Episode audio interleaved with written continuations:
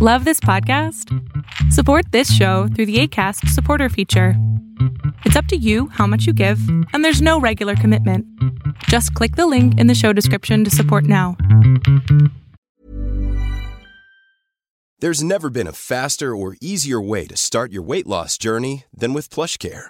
PlushCare accepts most insurance plans and gives you online access to board-certified physicians who can prescribe FDA-approved weight loss medications like Wigovi and Zepbound for those who qualify. Take charge of your health and speak with a board-certified physician about a weight loss plan that's right for you. Get started today at plushcare.com slash weight loss. That's plushcare.com slash weight loss. plushcare.com slash weight loss. Ready to pop the question? The jewelers at BlueNile.com have got sparkle down to a science with beautiful lab-grown diamonds worthy of your most brilliant moments. Their lab-grown diamonds are independently graded and guaranteed identical to natural diamonds, and they're ready to ship to your door. Go to BlueNile.com and use promo code LISTEN to get $50 off your purchase of $500 or more. That's code LISTEN at BlueNile.com for $50 off. BlueNile.com code LISTEN. Bueno, vamos a empezar este podcast con tomando un café con mi esposa y tenemos un invitado especial por Instagram, mi querido amigo Kervin de León. Vamos a empezar el en vivo en este momento. Si no lo viste, está en Instagram en Kervin León. Ahí lo encuentras perfectamente. Eh, vamos a esperar a mi hermanito Adrián. Estoy muy emocionado por hacer este en vivo. Conocí a Adrián de una manera muy, muy, muy increíble en un retiro para hombres donde trabajamos cosas muy, muy, muy, muy fuertes. Ahí nos hermanamos y yo ya lo seguía desde hace un buen ratillo. Ahí está, ya está mi hermanito aquí. Ahorita le sigo contando. Ahí está pinche emocionado. Hola. Ay, qué pinche gusto verte, hermano. No mames, hace frío, ¿verdad, güey? Un poco en Cuernavaca, imagínate. Y yo estoy en Querétaro ahorita, güey. Sí, está, está bien. Hermano, les estaba contando a- aquí a la manadita de humanitos y ahorita que entré los tuyos, los salamandras y salamonquis, este, pues cómo nos conocimos, güey. Fue una locura. Yo ya te seguía, ya admiraba tu trabajo, la neta. Eh, te conocí en un, en un momento muy chingón, güey. Este, tirándole ahí a quien le tenías que tirar. Y bueno, desde ahí seguí tu trabajo y cuando te encontré, les, les platicaba que hicimos un encuentro, un encuentro, un retiro de hombres y ay, cabrón, chambota que nos aventamos, que ya estaremos compartiendo ahí con otros hermanitos todo esto. Y no sé si viste ayer mi historia, güey, pero es una locura. Mi- mis números en Instagram de seguidores siempre era casi el 80% mujeres y 20% hombres. Y ahorita, güey, pensar, aparte del crecimiento de seguidores, pensar que ya es un 60-40 o creo 55-45, no me acuerdo, es una locura, güey. Saqué un promedio, son más de 60 mil hombres. Digo, total, qué locura, güey. Qué bonito. Y bueno, hermano, eh, yo ya te conozco un chingo, más de lo que se imaginan. este, pero para los que no te conocen, hermano, me gustaría que, que pues, te presentes rápidamente qué haces y a dónde vamos a dirigir esta conversación el día de hoy. Y además empezar por agradecerte compartir este espacio. Sabes que es una locura y que creo que podemos ayudar a, a, mucha, a muchos humanitos por aquí. Pues mira, eh, me presento. Muchísimas gracias, Kervin, por darme este espacio con tu gente, que es hermosa, que todos somos amantes de los caballos, amantes de, de la, de la sabiduría que los caballos nos pueden dar. Y bueno, mi nombre es Adrián Salama, soy doctor en psicoterapia. Eh, me he dedicado ya por más de 19 años a dar terapia, más de 2.000 personas atendidas de manera gratuita a través de mi programa Pregúntame en Zoom y este, más de 300 programas apoyando gente. Y el tema de hoy, que es un tema maravilloso, te tengo una sorpresa, mi querido Kervin. Te tengo una sorpresa. A ver, échala. No, no viste la historia, cabrón, no mames. Sí, güey, la acabo de ver ahorita que abrí Instagram. Chale, no mames. Bueno, ya se, se rompió la sorpresa, pero mira, para hablar de infidelidad, para hablar de infidelidad, traje a también mi esposa Mayra, que aquí la presento, Hola. Mayra, qué gusto verte. porque estamos, estamos ella y yo haciendo justamente un podcast conocido como Un Café con mi esposa. Es un podcast nuevo que estamos iniciando en el de Adrián Salama sin censura, en donde justamente estamos abordando estos temas y pues son temas que se nos hacen súper interesantes y qué mejor con alguien como tú, pues hacer nuestro primero con invitados. Estamos grabando en este momento, mi querido Kervin. Tú también estás en este podcast. Gracias, hermano. sea, ahorita estoy grabando el podcast. Así Estamos es. grabando contigo, hermanito. Eres como nuestro padrino, digamos. Así como yo fui padrino, así como yo fui padrino en el de ya sabes cómo que no vamos a decir el nombre hasta que tú lo pongas. Exacto, exacto. Aquí Gracias. tenemos, aquí eres tú nuestro padrino en este podcast. Así es. No, hombre, qué joya. Pues miren, para todos los que nos están viendo, eh, Adrián es padrino de mi podcast, que no les voy a decir ni el nombre, ni cómo, ni qué, pero va a ser una locura. Así que es un honor eh, ahora regresar esa energía, este, siendo aquí padrino de invitado del suyo. Pues ya está, vámonos ya. Mucho amor entre nosotros, no, no, no cabe duda, pero vámonos a, a- a apoyar gente y a que esto sume. Ayer que estábamos planeando el en vivo, que nos, nos llevó cuatro horas de, de preparación para este en vivo, sí, claramente. Este, yo te platicaba, ahorita en esta temporadita que no estuve tan activo en Instagram, me llegaron muchísimos mensajes, tanto, tanto por agendar como por, por mensaje directo, en hombres que han sido infieles y no aguantan la culpa. Y desde no aguantar la culpa toman acciones donde pisan su libertad, donde bajan su autoestima, donde, digamos, pisan acuerdos que no estaban dispuestos a modificar. Y mujeres, que lo voy a decir justo como lo mandé por WhatsApp y te cagas de risa, güey, pero mujeres que perdonan una infidelidad con tal de que el güey no se me vaya. Me lo abandono y procesos que ahorita hablaremos. Con tal de que la otra pendeja no me lo quite o no se lo quede. Y con tal, y esto suena horrible, pero de verdad trabajo con muchas chicas así, con tal de no perder mi beca. O sea, mi beca, llamémosle estilo de vida. Pues sí, pero es que me da que son aproximadamente unos 3.500 dólares al mes para gastar y vivo en la colonia tal, en el fraccionamiento privado y tengo chofer y tengo club y tengo y no estoy dispuesta a dejar ese estilo de vida. Y a cambio, pues estoy pisando mi libertad, mis emociones, mi sensibilidad, mi, mi autoestima, mi amor propio y todo lo que corresponde. Entonces, pues a final de cuentas, a mí me gustaría eh, darle el enfoque por parte de los tres y aportar a estos procesos, ¿no? Tanto a los hombres como a las mujeres. ¿Cómo ves, hermano? Me encanta, me, me encanta la idea, me encanta la idea, pero me gustaría iniciar con un tema que para mí es muy importante. Y digo, Mayra es abogada, entonces ella le sabe a todos estos temas legales, ¿no? Entonces vamos a meter, vamos a meter un poco también de temas legales que está interesantísimo. Pero a mí me gustaría empezar con, con la primera parte que es para mí fundamental y es entender que no existe la monogamia en los mamíferos. ¿Ok? Yo sé que ha habido muchos estudios y son estudios que la verdad es que ni siquiera tienen fundamentos de los... Sí, los perritos de la pradera, ¿no? Son los que más han usado. Y los perritos de la pradera dicen es que esos son monogámicos, o sea, tienen su pareja y ya no la dejan nunca más. Y les temo decir, mis queridos y queridas amigas, que en los estudios bien hechos, en la oportunidad que tenga ese perrito de la pradera de meterse con otra perrita de la pradera, lo va a hacer. ¿Ok? Así de sencillo. No hay, no hay de que, no, es que nunca, los perritos, ¿por qué no puede ser como ese perrito de la pradera? No, no, no. También son infieles. ¿Por qué? Porque la monogamia es un invento de, y aquí obviamente va a haber muchas molestias, pero la monogamia es un, invento, es un invento femenino. O sea, parece muy tonto lo que voy a decir, pero es la realidad.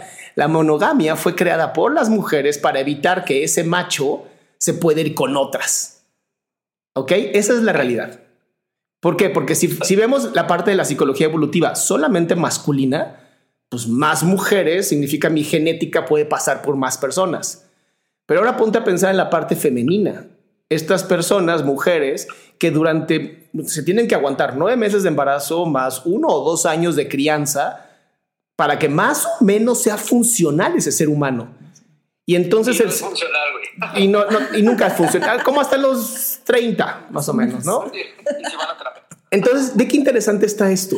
Porque el, el hecho de que, de que la monogamia haya sido este, esta forma eh, legal correcta de y yo voy a invertir casi cuatro años de mi vida en un producto tuyo, mínimo tú tienes que cuidarme a mí cuatro años, cabrón. Y también se, se institucionaliza un poquito, digamos, ya la vida en sociedad, ¿no? O sea, vamos a vivir como seres humanos, necesitamos vivir en sociedad. Entonces, ¿qué se necesita para vivir en sociedad? Pues estar, digamos, cuidándonos entre nosotros.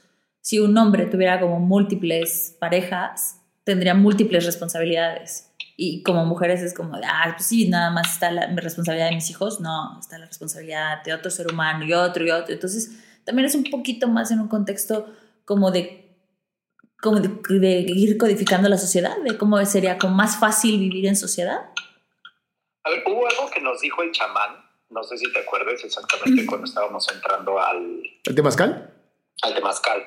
Y decía, no puedes saber a dónde vas si no sabes de dónde vienes. Entonces, en términos evolutivos, esta parte en la que tú compartes de la mujer, a mí me gustaría sumarle también al hombre, porque en el sentido del hombre, el sentido de fidelidad fue creado por pertenencia material ¿Por qué? Porque yo como rey de todo este reino tengo que asegurarme que solo sea mi gen el que se va a quedar con esta pertenencia. Entonces, este tema de castrar, que ya empezaron, este tema de castrar, me, me corrigen si no se dice así, pero los eunucos o a los sirvientes que cuidaban a la reina, pues tenían que castrarlos para asegurar que no tuvieran hijos de, otra, de otro hombre y mi pertenencia quedara en este entonces, pues traemos toda esa programación epigenéticamente hablando desde... Entonces, si no sabemos de dónde viene, no lo podemos cambiar, ¿vale? El 10% de los bebés en todo el mundo no son del papá. Entonces, mira, por más que tú hicieras eso y castraras, solo la mujer sabe quién es el papá. Bueno, y a veces, depende de la orgía, depende mucho de la orgía.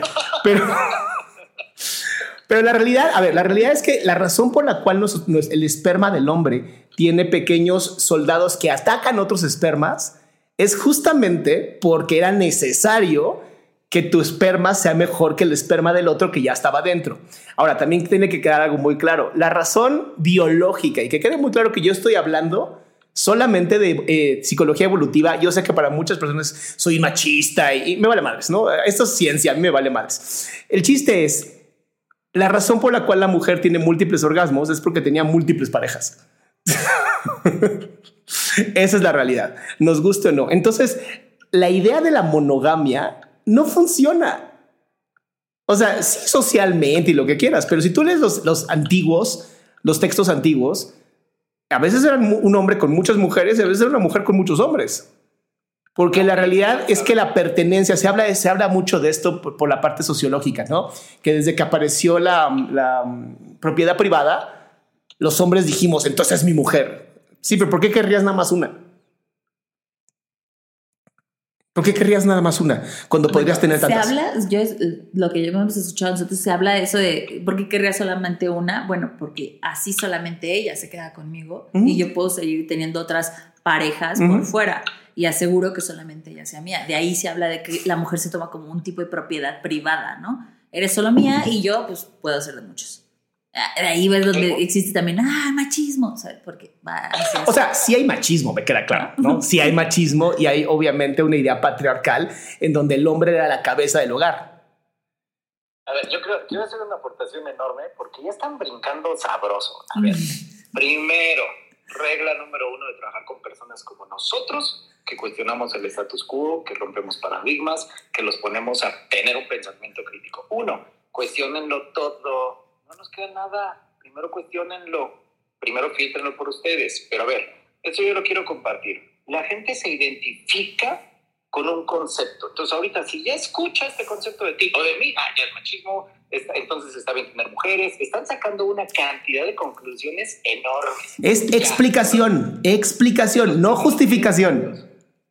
En los primeros 10 minutos. Entonces, hay que entender esto. Nosotros somos seres ¿Qué buscamos cuando estamos en el camino interno? Estamos buscando la unificación. ¿De qué unificación? De la individualidad. ¿Y qué de individualidad?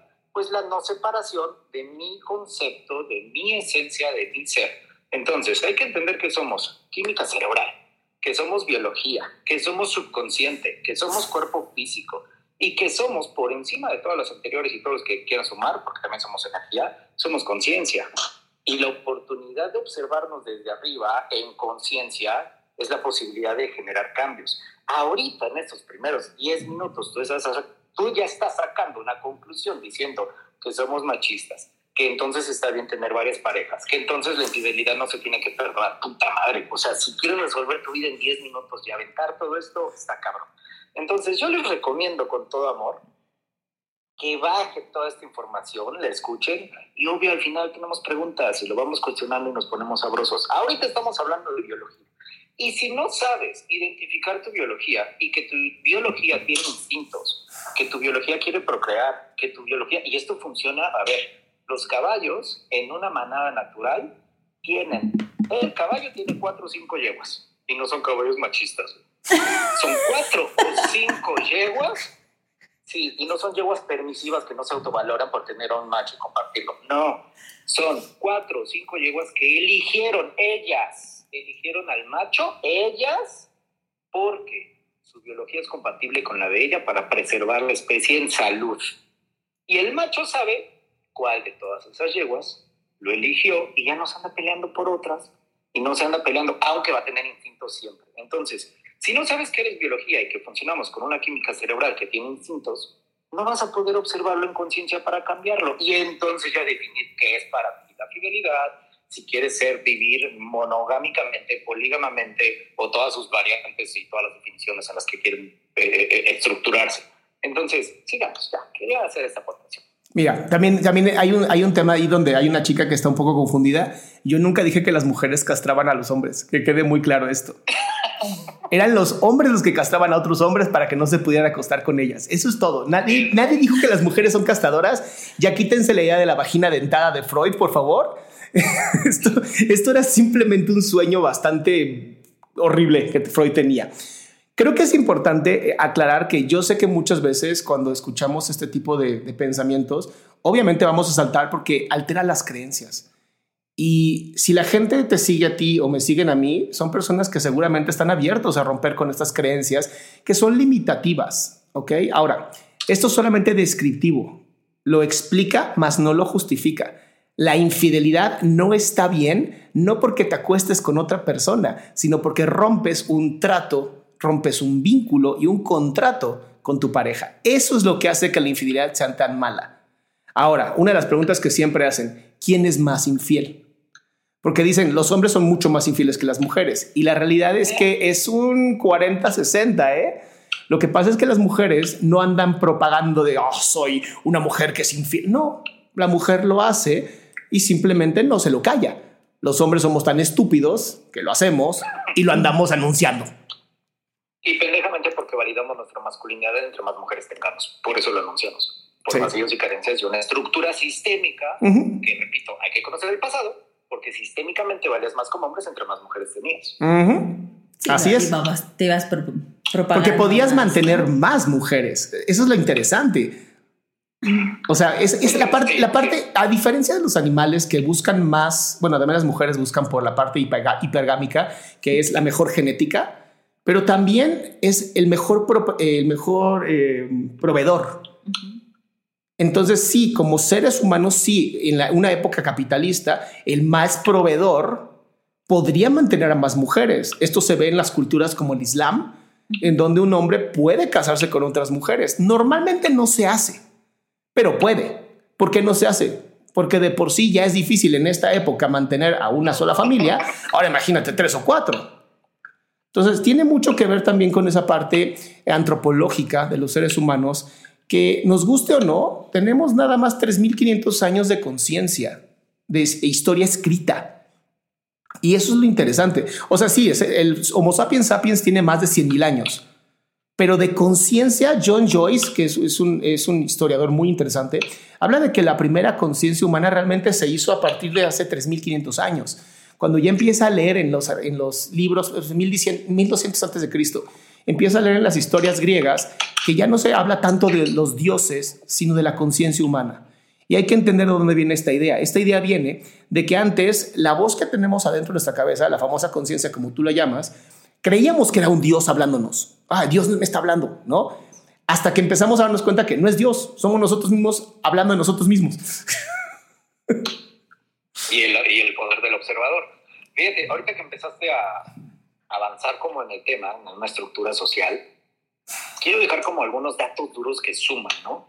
Y de, aparte de esto lo he aprendido de ti y obviamente, corrígeme si hay algún dato que no, que, no, que no es tan certero, pero al final de cuentas, cuando la mujer está gestante, es cuando más compañía, apoyo, contención, apapacho, ternura y todas sus variantes necesita de su pareja, de su compañero.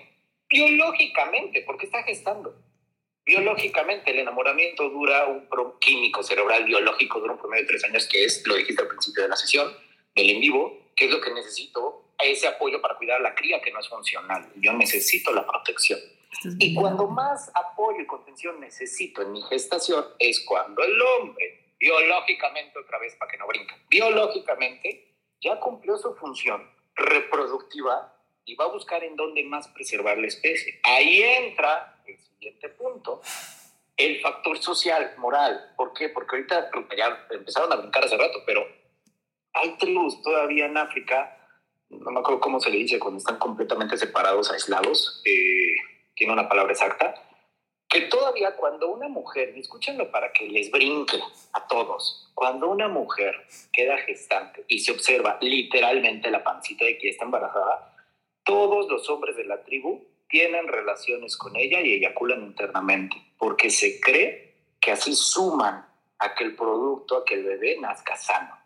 Y no hay un constructo paternal de un solo, una sola figura masculina, sino todos.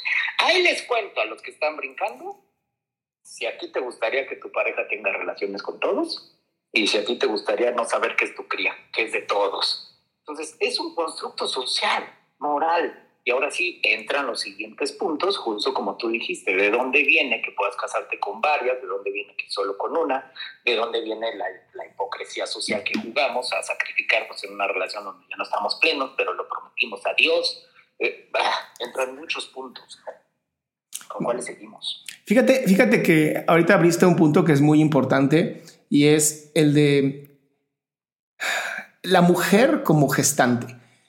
Eh, el enamoramiento, máximo tres años, sí. En su gran mayoría, seis meses, un año y medio. En su gran mayoría. Porque es el tiempo más o menos que tu cerebro se adapta a la oxitocina que generas con la pareja que tienes. Si en ese año y medio embarazas a tu mujer, la oxitocina aumenta cuando nace esa cría. Y lo interesante está en que de verdad tú ves a los papás y mamás que acaban de tener un recién nacido y están estúpidamente embobados con ese bebé y dura más o menos ese año y medio que es necesario que estés embobado con ese bebé para que no te vayas a buscar otras parejas. Ahora, por desgracia, cosas que yo atiendo en terapia muchísimas veces es, es que mi marido me puso el cuerno cuando yo estaba dando pecho o cuando, ¿sabes? Y eso pasa muchas veces cuando hay una terrible comunicación en la pareja, cuando el bebé casi casi venía a salvar la relación de pareja y no había un amor por el proyecto en pareja en común. Exacto, no se esperaba el producto no se esperaba, incluso a veces no se esperaba, ¿no? Entonces, ese tipo de temas creo que son sumamente importantes porque, a ver, la fidelidad como tal no existe. ¿Quieres algo fiel? Cómprate un perro. Y hasta el perro va a dejarse acariciar por otros.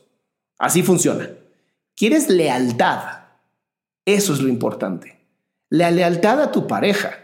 Y la realidad es que hoy invito a Mayra a este, a este en vivo contigo y aparte haciendo el podcast porque para mí es importante cuando yo salgo como alguien poliamoroso, pues Mayra sabía de todo esto. Y para mucha gente fue como un, ¿cómo lo aceptas? Y bueno, ya cuentas aparte tú, porque es tuya, más que mía. Platicábamos antes de todo esto, Adrián y yo, acerca de cómo, desde cómo se, cómo, cómo se empieza una relación, ¿no? Cómo empiezas una relación de uno a uno, entendiendo de cómo amamos de diferentes formas, cómo somos nosotros, ¿no? Y lo platicábamos entre nosotros, decíamos, si somos seres que, o sea, yo, Adrián, tenemos papás totalmente distintos, crecimos de una forma totalmente distinta, en un medio ambiente totalmente diferente, ¿no? Entonces, ¿cómo yo como mujer pretendo que él me ame de la misma forma que a mí me enseñaron a amar?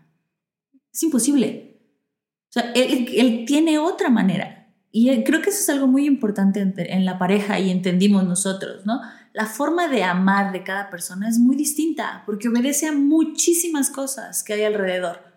Entonces, si yo tengo una forma de amarlo a él, no siempre va a ser la misma la que me va a dar mi pareja a mí, ¿no? Y creo que como error eh, tenemos eso, el pretender que nuestra pareja nos ame de la misma forma que nosotros los vamos a amar a ellos. Y el otro gran error es que no comunicamos esa parte. O sea, todo esto del poliamor y todo lo demás, nosotros lo podemos afrontar, ver, resolver y vivir por comunicarnos. Fue así, o sea, fue decir, oye, yo soy así, estas son mis necesidades, yo necesito esto y entender desde qué parte mi pareja lo está necesitando y también si funciona conmigo. Porque eso, eso fue, es algo muy real. Si es algo que mi pareja necesita, pero no funciona conmigo, lo siento, no funciona. Pero es esta parte de, ok, sus necesidades van con las mías, adelante, ¿no? O podemos ir conjugando tus, tus necesidades con las mías y amarnos desde esa forma de ahí empiezan muchas cosas muy bonitas. El conflicto, bueno, que se, que se siga poniendo bueno. el conflicto viene que el conflicto viene en que lo queremos resolver por fuera. Ahorita el ejemplo que ustedes están poniendo es una locura porque para yo poder hacer funcionar una pareja, primero tengo que empezar a hacerme funcional a mí mismo y decir, esto es lo que yo quiero, esto es lo que yo soy, esto es lo que yo, lo, yo necesito. Porque de pronto podemos decir, yo necesito tener relaciones con otras mujeres. ¿De dónde? Desde que no tienes el valor, la responsabilidad, la vulnerabilidad y la apertura de comunicarle a tu pareja cómo te gusta hacerlo, tal cual, literal. ¿Cómo, por dónde, a qué hora, para qué y en qué ritmo y en qué musiquita y en qué todo? Porque, ay, no vaya a ser que me pregunten dónde lo aprendí ay, no voy a hacer que me diga que soy un pervertido. Lo estoy comparando con los demás, ¿no? Exactamente, exactamente. Entonces, espérate, antes de, que tú digas, tengo una necesidad de tener relaciones con otro y soy polígamo, no, a ver, primero vamos a trabajar el autoconocimiento de saber si lo puedo comunicar. Y luego, si lo puedo comunicar, entonces justo como le dijiste, Mayra, a ver, ok, estas son tus necesidades. Yo puedo no aceptarlas desde el me chingué, como lo dijimos al principio del en vivo, no aceptarlas desde mi sacrificio, sino aceptarlas en amor propio. ¿Por qué? Porque tengo la validación, el amor propio, la autoestima, la seguridad, la confianza en mí de aceptar que tú busques una apertura sexual o no. Porque justo como lo dijiste, viene, empieza por la lealtad.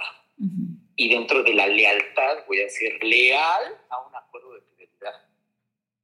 Que eso es, es, es importante ponerlo en esa estructura. Si la fidelidad como constructo biológico no existe, empieza por un acuerdo en conciencia donde yo digo quiero o espero o mi necesidad, porque tengo un chingo de heridas, es que mi pareja sea una, eh, que tenga un acuerdo de, sexualidad, este, ¿cómo se dice? Monogámica o privada. Y si no es por heridas, bueno, porque simplemente yo quiero experimentarme en privado sexualmente con solo una, con solo una relación pero requiere de un autoconocimiento profundo antes de pedirlo afuera. ¿Por qué? Porque nunca nos hemos cuestionado para mí qué es la fidelidad. Y es algo que, puta madre, tatúenselo. las mejores relaciones vienen después de las conversaciones más incómodas. Siempre. Las mejores relaciones vienen después de las conversaciones más incómodas. Pero nos encanta dar por hecho las cosas. Ya eres mi novio, ya eres mi novia, entonces ya no puedes hablar con nadie, ya no puedes chatear, ya no puedes este, salir con otras personas, ya damos por hecho un constructo de fidelidad atrás. Entonces, si yo no conozco quién soy, cuáles son mis heridas, cuáles son mis acuerdos, qué espero en una relación para ser cuidado, y si no sé comunicarlo, puta madre, creo entonces que o doy por hecho las cosas, ¿no? Y abriste un punto que para mí es muy importante y es hablar con tu pareja antes de cualquier cosa sobre qué es para ti infidelidad. Porque a lo mejor para mí infidelidad es que te acuestes con alguien y para ella a lo mejor es que yo le dé un like a otra persona en un Instagram. ¿Sabes? Y eh, ya desde ahí, o sea, porque a mí me mandan mucho este mensaje. Es que mi novia le, pone, le manda muchos mensajes a Belinda, ¿no? Y le pone likes a todas sus fotos. Y es como de, a ver, un, un poquito de juicio de realidad. O sea, Belinda no creo que pele a tu novio por eso. ¿No? Pero si esto te está incomodando, se lo tienes que hacer saber. O sea, porque al final es algo que me está incomodando, no para que lo deje de hacer, sino para que tengan pláticas incómodas en por qué me incomoda.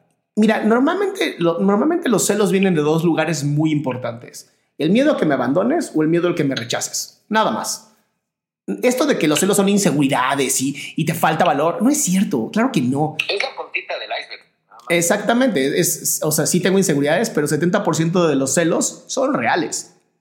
Entonces, hay que ser muy certero en esto. O sea, y estamos hablando de, estudios de, de, este David M. Voss, que es hoy el más, más citado en PubMed a nivel mundial. Es impresionante este hombre, todas las investigaciones que ha hecho, que han sido en 25 países. O sea, 25 culturas diferentes. No es que los seres humanos somos diferentes es que casi todos actuamos de la misma manera. Y Esther Perel dice algo tan bonito. Ella dice, la monogamia ni siquiera existe porque somos monogámicos seriales. Estamos con una relación monogámica, terminamos la relación, nos vamos con una nueva relación monogámica, terminamos. Dice, claro que no son monogámicos. Monogámicos significa que una vez que estás con una sola persona es para toda la vida. No puedes dejarla. Ah, estoy viendo que eso no les va a gustar a muchos. es como de. Ah. Pero no, porque tu primera pareja puede ser a los 12 años, cuando estás todo idiota y dices, ¿quieres ser mi novia? Vamos, ¿sabes? Es que es otro punto también del que hablábamos, que conforme nosotros vamos creciendo, vamos cambiando. y, y, en una relación, o sea, ¿por qué no, si nuestra relación ya lleva varios tiempo, por qué no aceptar también que vamos a cambiar? Que no somos los mismos de cuando nos conocemos a un año después, a tres años después, a diez años después. O sea, vamos cambiando. Y si no tenemos desde un principio, como se decía, esas conversaciones incómodas, ¿cómo le explico a mi pareja los cambios que también estoy teniendo yo dentro de nuestra relación? ¿No? ¿Y cómo los vamos a ir afrontando? Que a veces son esos cambios que no nos atrevemos a decir en donde aparecen las infidelidades. Pero te voy a decir algo, nos encanta decir, bueno, a mí ya no, chingo a mi madre.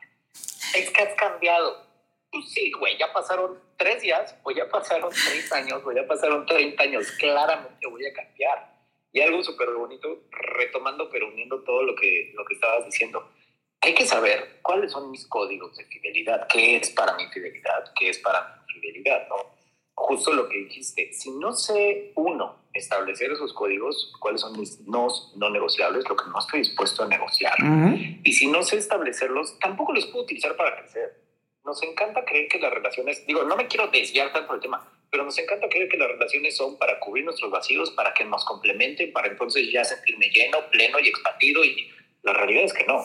Las relaciones son un espejo constante para verme la espalda donde no llego, para verme esas sombritas que me hago pendejo y no quiero reconocer, para verme esas luces que a veces me falta seguridad y que me tienen que espejear, aunque les cueste o actor escucharlo, una pareja es una herramienta para crecer, que hay cosas increíbles, biológicamente, químicamente, cerebralmente, álmicamente, espiritualmente, hay cosas increíbles. Pero en este camino de experiencia de vida venimos a evolucionar. Hay algunos que vienen a evolucionar, pero no los juzgo. venimos a evolucionar. Y una pareja es una herramienta para crecer. Si no utilizas estos códigos, esta apertura, estas conversaciones para crecer, porque está súper chingón tu ejemplo, o el ejemplo de esta chica, es que mi novio le da likes a Belinda. Pues mija, tranqui, porque Belinda no va a pelar. Pero ¿qué hay del grado de atención del hombre? Porque el superpoder de nosotros como hombres es la atención. Bueno, las mujeres también, pero claramente en un sentido de energía masculina, de construcción, de proveer, de, de llenar ese propósito de manifestar todo el potencial que nosotros somos, requiere de atención. Y si tú estás colocando atención en Belinda, que claramente ni te va a pelar, o en tal cual las, las mujeres que sigas, pues estás dejando de colocar energía en la persona que técnicamente, y hago así porque no lo puedo asegurar, que técnicamente tú estás generando un acuerdo para crecer juntos. Entonces, si ella no comunica, oye, espérame, o sea, Primer punto, estás desviando tu atención. Segundo punto, yo tengo una inseguridad. Es mi herida, es mi chamba, yo la tengo que trabajar, yo tengo que ir a terapia, yo me tengo que responsabilizar. Sí, pero no vengas y me hagas así la herida, cabrón, porque eres mi pareja. Entonces, tengo que aprender a comunicar que esa acción no es una infidelidad. Para mí, dentro de mis códigos, dar un like no es una infidelidad. Pero si es una acción que viene y me toca un botón, ¿sabes? Y otra vez regresamos al origen, requiere de autoconocimiento, requiere de conocerme a mí mismo antes de cargarle toda la responsabilidad de mi pareja. Sin embargo, una de las premisas que estás usando creo que es muy hermosa, muy consciente, pero no es la que usa la mayoría de las personas. Claramente no. Claramente, esta premisa de estoy buscando una pareja para yo crecer mi alma es el 1%. O sea, no son tantos los que hacen esto. La realidad es que la mayoría de las personas está buscando una pareja porque es lo que están viendo como una relación de papá, mamá o de modelos de rol. Es lo que están viendo en las películas. Es lo que están entendiendo por la sociedad de que se debe de hacer. Y la realidad es para no estar solos y sobre todo por esta sensación estúpida de que me vas a complementar, vas a cubrir todos los vacíos que yo tengo a través del amor. El famoso amor romántico, el amor de Romeo y Julieta, es maravilloso porque los dos terminan muertos, ¿no? Entonces, a mí me encanta esta visión del amor porque nos hace ver a la otra persona, no solamente a la mujer, también al hombre, como un objeto. Eres mío, es mi propiedad, nadie puede acercarse, tocarlo, sentirlo, absolutamente nada. Y se conectan la mayoría de las personas desde sus neurosis, desde sus faltas, desde las creencias limitantes que tienen, que vienen a trabajar inconscientemente con sus parejas. Y eso es lo que más duele, que de pronto te empieza a despertar cosas que dices, oye, esto no me está gustando, y como el amor hoy es líquido, pues, ¿sabes qué? A la chingada contigo le doy swipe a la derecha a todas las demás y a ver quién dice que sí. Eso es justamente lo terrible. Es una lista de espera, güey. Porque eso es lo que inconscientemente hacen. Totalmente, porque te vas enfrentando a personas que quieren que, o sea, como persona quiero que me vengas a resolver lo que yo no quiero resolver. Estos pequeños detallitos de, bueno, eso me incomoda, sí, pero mejor, vamos a, como dice Adriana, vamos a hacerlo a un lado y seguimos adelante. Entonces ya no, sé, ya no te haces responsable y es lo que también platicábamos nosotros. Mi pareja no es responsable de mí. O sea, yo comparto con mi pareja ciertas cosas, pero que sea como responsable de, de resolver todos aquellos problemas que yo tengo, es imposible. Pues sí, pero justo como lo dijiste, hermano, eh, suena muy romántico lo que estoy diciendo, pero es, es, es tiempo, güey, de cambiar la percepción, porque al final de cuentas, si yo sigo creyendo en el amor, a ver, está muy chingón que Disney, Disney ya hace películas más enchufadas, o sea, más conscientes, más bonitas, este, menos dependientes emocionalmente, pero al final de cuentas piensa que pues una, una persona, por ejemplo, yo que de esta generación, yo, yo hice un trabajo de conciencia para cambiar muchos programas, pero al final de cuentas mis padres vienen de una programación todavía Disney, donde tienes que cubrirme mis heridas, mis vacíos. Si yo no hago esta chamba, sigo con esta programación. Y aunque socialmente ya estemos cambiando, pues sí, pero ¿qué crees? Es lo que voy a enseñar para abajo, ¿no? Pues creo que es, es tiempo de, de, dejar de ver a las parejas como esa persona que tiene que venir a cumplirte todo hacerte feliz, a llenarte, estar para ti, a dejar de ser esa persona porque tú ya estás conmigo, ya no puedes salir, ya no puedes hablar, ya, ya no puedes... Hace rato peleaba, ¿no? Por el término de castrar. Pero es que eh, la castración no es por los testículos, la castración también viene a nivel social, a nivel amigos, a nivel este, pasión, a nivel arte, porque ya no lo puedes hacer, porque ya todo tiene que ser para mí. Y ese es el punto, que dejemos de ver a las personas en un sentido de ven y resuélveme la vida y, te cargo mi felicidad, sino de, ok, esta expresión me, me la dice mucho, es que no era la indicada, es que ya me di cuenta que no era el indicado. Güey, era exactamente el indicado porque es tu nivel de conciencia experimentándose con la persona que necesitabas observar para aprender. Es la persona que necesitabas observar para decirte, ¿qué crees? Este me engañó, pues sí, pero observa cuánto te engañas a ti misma. ¿Cuánto no querías ir a esta reunión? ¿Cuánto no querías tener relaciones esa noche? ¿Cuánto no querías ir con tus amigos y acompañarlo? ¿Cuánto no? ¿Cuánto no te gustaban? ¿Cuánto no te gustaban muchas cosas o actitudes de esa persona y jamás lo dijiste? Que eso también es, es algo súper importante. Muchas veces eh, hay cosas de una... Nuestra pareja no nos tiene que gustar al 100%, ¿no? Es así como que todo lo que hace... A lo mejor en la época del enamoramiento sí dices, ¿no? ¡Wow! Se suena la nariz de una forma tan sexy, ¿no? O sea, pero eso pasa, ¿no? Eso, se acaba. Y una pareja no te tiene que gustar al 100%. Pero e, esta libertad que se va formando poco a poco de, irle diciendo a tu pareja, oye, esto me molesta o esto me gusta, o es súper importante, así como tú dices, ¿no? Ir trabajando para ver que en la relación te la puedes pasar bien, ¿no? Y te la puedes pasar bien diciéndole incluso las cosas que no te agradan. Porque aprendemos. Somos personas que aprendemos. Y justamente abordando lo que dice Mayra y agregando, es, es justamente en esta conexión en donde cuando se pierde ya no es la ideal, ¿sabes? Dejó de serlo porque una de dos, o yo aumenté o ella aumentó o él o ella, no importa, porque ya ahí tenemos relaciones en todas partes, ¿no? La infidelidad se da en cualquier tipo de relación, sea heteronormada, sea homosexual, sea pansexual o como la quieras llamar. El chiste es entender que la infidelidad es un síntoma de la relación. O sea, para, para acercarnos al tema, porque si no, tú y yo no, ya me conozco. Entonces, bueno, vamos a ir bien lejos para otro lado. Entonces, la infidelidad es un síntoma de la relación. La infidelidad habla de que algo en la relación no estaba funcionando. No habla de la persona. Y eso es una de las cosas que yo siempre trabajo con mis pacientes. Que te haya sido infiel no habla de, no habla de ti. Habla de la relación. Y hay que entender que una persona cuando se junta con otra hacen un tercero, que es la relación. Si yo estoy creciendo y esta persona está creciendo, la pareja crece. Si yo nada más crezco y tú no creces, la pareja empieza a hacer esto al punto de romper. Esto es muy natural y es muy interesante observar que si son obviamente las mujeres las que más se esfuerzan por mantenerse actualizadas, las que más se esfuerzan por hablar del desarrollo personal. Los hombres, una vez que llegamos a cierto nivel profesional, ahí nos queremos quedar o competir para tener más dinero. Pero el trabajo personal es mucho más importante porque es la base del resto. Cuando no lo hacemos, cuando justifico la infidelidad, porque pues es que también no hay un solo animal este, fiel, es como de, ajá, pero ¿por qué lo hiciste tú? No puedes justificarlo con la biología, porque, perdón, si fuera la biología, te cagarías a la mitad del súper, ¿sabes? Por la biología. Pero eso sí lo puedes controlar, ¿verdad? Entonces también puedes controlar lo que tienes entre los pantalones.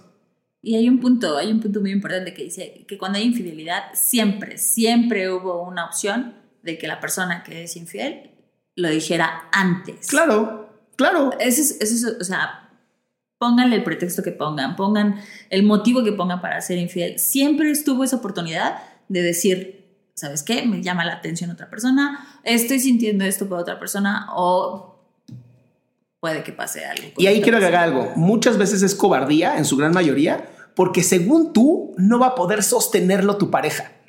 Es que no se lo quiero decir porque no lo va a poder sostener. No mames. ¿Quién eres tú para, ¿quién eres tú para decidir eso? Sí, y lo disfrazas de amor diciendo que es que no lo iba a poder llevar y entonces decides esconderlo, es que mira cómo te pones. Y, y, ahí empieza un juego de manipulación que no nos vamos a desviar a ello, pero es un tema, güey. Sí, pero es gaslighting. Es gaslighting, es, es creer que la otra persona no es suficiente para ti y para sostener tus pendejadas. Y perdón, pero todos, absolutamente todos y todas las personas en este mundo hemos visto a alguien que nos ha gustado muchísimo, aunque tengamos pareja. Y se vale. No, y además es bonito reconocerlo, güey. O sea, es bonito reconocer, mira qué bonita chava, mira qué bonito hombre, ah, qué guapo, sí, ya está. Mm. ¿Por qué? Porque biológicamente, otra vez al principio del vivo, biológicamente, ay, me encantaría reproducirme ahí para que no nos bajen el video. Pero, en conciencia, tú puedes observar y decir, justo como lo que dijiste, no nos cagamos a medio súper. Tú puedes en conciencia controlar, dirigir y, evolucionar en el sentido de, ok, sí, pero yo sé que eso es dopamina inmediata, que nos llevaría otro en a hablar de, de la dopamina en esto, pero esto es un placer inmediato, es dopamina, y esto aquí es, aquí es muy fácil. Cuando tú tienes un sentido de, a ver, a todos, justo como lo dijiste, podemos generar esa atracción de voltear a ver a alguien que es guapo o es guapa en la relación que lleves. Pero un sentido de poder trabajarlo y dirigirlo, de meterte un pinche zape interno y decir, ok, ¿qué quiero? Justo cuando tengas ese gusanito de infidelidad, primero observar que es un punto de donde tu relación ya no está chido. Ok, si tu relación sí está chido, pero biológicamente tienes ese instinto a quererte reproducir o experimentar con otra persona, eso es lo, mismo. A ver, tener sexualidad, tener sexo con una persona es una infidelidad, es un subidón de dopamina que te va a durar media hora, una hora, tres días, dependiendo de lo que te dure el, el placer de la dopamina. Pero con tu relación tienes paz. ¿O no? Eh, ahí, ahí, está el termómetro, exactamente. Porque si tú tienes paz, entonces la eliges. Y dices, güey, no vale la pena esta este pedacito de placer de dopamina inmediata que me va a durar un ratito por esta cantidad de paz y crecimiento donde yo estoy. Y yo lo vivo completamente así, en una relación de crecimiento, de paz, de confianza, de vulnerabilidad completa. Entonces, güey, por media hora de placer y por tres días y además un sentido de culpa de la chingada, entonces en conciencia decides. Pero si tú volteas y dices, güey, pero igual no tengo paz, pero igual no crezco, pero igual ya no hay aprendizaje en esta lección, ya no hay nada, pues entonces esa, ese instinto, no de que lo hagas, pero ese instinto de infidelidad, pues es un termómetro también para que tomes decisiones, ¿no? También, también quiero hablar de una parte de la infidelidad que no se habla mucho y es la parte social. Antes, socialmente se, se veía horrible que alguien fuera infiel porque estabas dañando a la comunidad.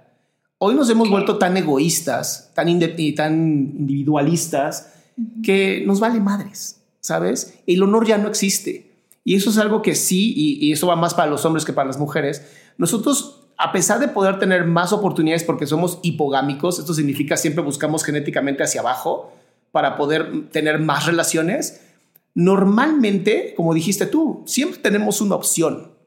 ¿De verdad por el placer inmediato voy a sacrificar mi futuro? Si la respuesta es sí, adelante, ¿no? Eres consciente de tus consecuencias. Toda decisión trae consecuencias, nos guste o no. La mujer es hipergámica, siempre va a buscar genéticamente a alguien igual o mejor a ella. Y por eso la infidelidad en los hombres es mucho más dolorosa cuando se la hacen a un hombre, porque justamente se da cuenta genéticamente que no era suficiente para su pareja. Y eso es terrible. Las mujeres, en su gran mayoría, cuando eh, descubren una infidelidad, lo primero que preguntan es, ¿te enamoraste? No si cogió bien, nada de eso. ¿Te enamoraste? Porque significa entonces que tus recursos van a pasar también para ella. Si no te enamoraste, es mucho más fácil perdonar. Porque pues vivimos en esta época machista maravillosa que dice, bueno, pues los hombres son todos iguales, ¿no? Cuando no es cierto, como hombres tenemos que mejorar. Nosotros como hombres tenemos una gran función ahora y es la de volver a tener honor en nuestras relaciones. Y no digo no tengas más parejas, ten tantas parejas como tú quieras tener, pero primero habla con tu pareja principal. Si ella dice, no tengo ningún problema, bien, bienvenido. Si tu pareja dice no gracias, es un no gracias.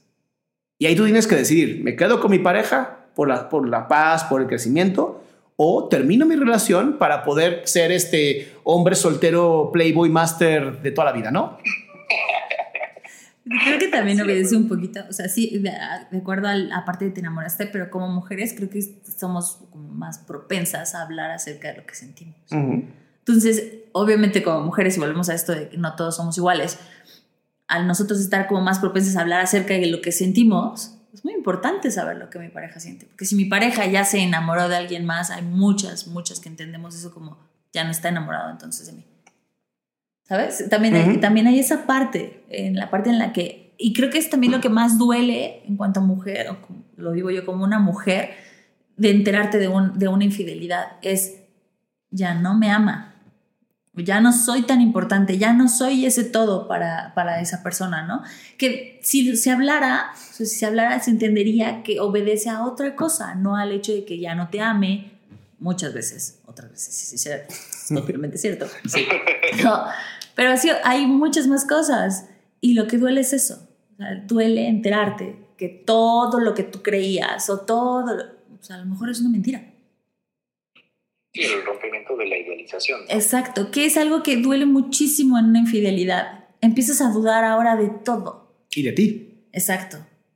Yo estaré viendo bien las cosas. Será, o sea, incluso es como, será cierto. Y empiezas a dudar no solo de tu pareja, ¿sabes? Empiezas a dudar de todo a tu alrededor.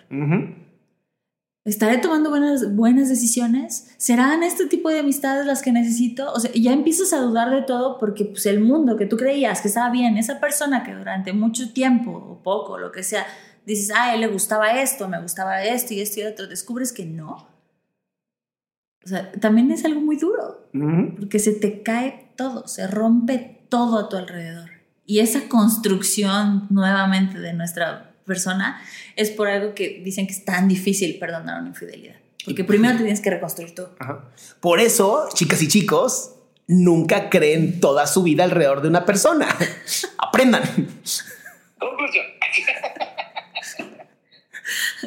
y es que al final de cuentas, yo lo, lo, lo explico como motorcito, de cuando tú colocas todo tu motor en una persona, pues ese motor es el que te hace avanzar, o sea, ese motor es el que te da sentido, es el que te da tracciones, no, no atracción, es el que te da tracción, te da movimiento, te da gasolina, te hace avanzar. Pero ¿qué crees, güey? O sea, en el momento en el que la persona decide irse, te es infiel, te es injusta o muere, porque biológicamente morimos, pues ¿qué crees, güey? Te quedas sin motor, no avanzas, porque construiste tu vida con base a, a, la otra. A, a la otra persona. Mientras que si tenemos, y no se trata de, de, de ¿cómo decirlo?, de muchas personas, sino tener esos motorcitos. ¿Por qué? Porque tienes un motor de propósito de vida, tienes un motor de pasión de vida que no necesariamente tiene que ver con el dinero, tienes un eh, motor espiritual, tienes un motor de sentidos en muchas áreas de vida. Pues cuando te quedas con la sin tu pareja, que era un motor más, pues obviamente andas despacito, obviamente como que te andas desclochando, obviamente como que vas a andar más despacito, pero ¿qué crees? No la construiste con base a ella la construiste como una, un motor más que suma a, esta, a este compartir la experiencia, ¿no? Creo que nunca fallamos esta de poca madre y tenerte, Mayra, que es una joya enorme, porque al final de cuentas, eh, dos hombres hablando de infidelidad, si así brincaron, puta, no te cuento. Pero... Hombres blancos, por favor. Ah, sí, sí. Heteronormados, privilegiados. Tú tienes caballos, papá. Ya no te veo igual. Ya no te vemos igual, lo siento. Oigan, pues vamos a dejar un huequito, si lo consideran, para preguntas, este, o empezar, si no hay preguntas, empezar a sacar conclusiones. Digo, es importante entender, por favor, que en un en vivo no vas a resolver tu desmadre. O sea, en este en vivo no vas a tener todas las respuestas de infidelidad y entonces qué voy a hacer y entonces si tengo que estar con más personas. No, simplemente es una puertita a la conciencia, es una puertita... Ay, güey. ¿Sí me escuché? Sí, sí. Ah, es una puertita a la conciencia, es una puertita al autoconocimiento, a, a, cuestionar todo lo que decimos para crecer. Entonces, este, para todos los que preguntan si lo vamos a dejar grabado, sí, sí va a estar grabado. Este, así que, no sé, si alguien tiene una pregunta, denle y si no, empezamos a sacar conclusiones. Bueno, este fue el final del en vivo. Estuvo interesante hablar con Kervin. Este, de verdad maravilloso hombre. De verdad, este, si escuchas esto, síguelo por favor. Eh, ahí voy a poner su Instagram en el podcast y en el YouTube donde subimos este, este podcast. Pero bueno, Mayra y yo sí queremos dar como ciertas conclusiones que para nosotros son importantes con respecto a este tema que, que es doloroso, ¿no? Es, es un tema doloroso porque bien, bien sabemos que la traición a una persona, cuando te construiste alrededor de esa persona, termina por traicionarte a ti también. Exactamente, termina por lastimarte. Ya, digamos, ya seas la persona que lo hizo o a la persona que se lo hicieron, hay un dolor y hay que construir nuevamente algo que se rompe, ¿no? Ya sea que decidas perdonar o ya sea que no, que decidas terminar con esa relación, hay que construir algo de nuevo. O sea, se rompe algo, ¿no? Lo que platicábamos nosotros a la hora de ver una infidelidad, se rompe todo. Se rompe tu realidad, se rompe tu seguridad, se rompen muchísimas cosas. Y decías tú, ¿no? Hasta dudas de ti. Ajá, empiezas a dudar si las decisiones que tomaste son correctas, si la forma en la que estás viendo las cosas es correcto, ¿no? O sea, yo estoy viendo eso, o sea, todo lo que yo estoy viendo está bien. Fíjate que algo que, que he visto yo también mucho en terapia es que empiezan a pensar que todo el pasado era una mentira. Ajá. Y normalmente las infidelidades no, no rompen tu pasado. O sea, no obedecen solamente a... Eh, yo creo, y, lo he escuchado con muchas personas con las que he hablado, que cuando hay una infidelidad, la mayoría piensan en, me estuvo mintiendo desde que nos conocimos. ¿No? Cuando no, o sea, cuando muchas veces es en un tiempo, es cuando a veces una infidelidad, no todas las infidelidades, a veces una infidelidad se da cuando la pareja ya no está bien, pero no quiere decir que todo el tiempo estuvo mal la pareja. Exactamente. Exactamente. Y creo que, creo que una de las razones por las cuales las, parejas terminan por no, no seguirse construyendo es porque también dejamos de construirnos a nosotros. Y entonces dejamos de tener materiales para poder seguir construyendo la pareja. Y esto es algo que lo hemos visto muy seguido, ¿no? Alguien, la, mujer o el hombre entran a terapia, casi 90% de veces la mujer, entran a terapia y de pronto empiezan a crecer y empiezan a darse cuenta de muchas cosas, empiezan a romper muchos modelos que no les servían. A lo mejor hasta se permiten tener relaciones sexuales mucho más ricas y placenteras y, se empiezan a conocer y entonces le dicen al, al, hombre, ¿no? Oye, tócame así. Casi, casi el hombre, ¿dónde aprendiste eso? Exacto. ¿No? Pues, pues, que este, abarca un miedo a decirle a tu pareja lo que te gusta porque entonces me va a cuestionar, ¿no? ¿Dónde lo aprendiste? Así te lo hace alguien más. Eh, eh, entonces uno dice, no, mejor me lo callo. Sí, y, callarse, callarse justamente empieza a debilitar todas las bases de tu pareja. Exacto. Porque cuando tú dejas de hablar de lo que tú quieres, el camino de la pareja se empieza a borrar. Y entonces deja de haber un camino en común y entonces cada persona empieza a hacer su propio camino. Y eso es lo que llamamos la separación de la pareja o el famoso divorcio emocional, que de pronto sigues con la persona, termina siendo tu mejor amiga en, el cuarto o tu roommate, peor todavía, ¿no? Tu roommate con quien convives, pero ya cada quien creó su camino, porque como dejaron de construir el camino en pareja, pues lo más natural en cualquier ser humano es construir tu propio camino. Exacto, y entendiendo la parte de, construir nuestro camino como pareja, no en el hacer mi mundo, o sea, hacer a mi pareja mi mundo. Exacto. ¿No? Que es algo súper importante. No podemos hacer que nuestra pareja sea todo. Es yo me construyo, yo sigo siendo yo, Mayra, Adrián sigue siendo Adrián, y vamos a compartir este tipo de cosas. Y eso es lo que va alimentando poco a poco la pareja el tener nosotros nuestro mundo, seguir alimentándonos como individuos, como personas y compartirlo con mi pareja. Eso ayuda muchísimo, porque ahí es donde te puedes dar cuenta si ya no están como en este crecimiento, ya no, ya no son las mismas personas, van cambiando. Y el tener esta comunicación de decir, oye, ya cambié, esto me gusta, estoy experimentando esto, vamos a hacer esto juntos, va a nutrir mucho la relación.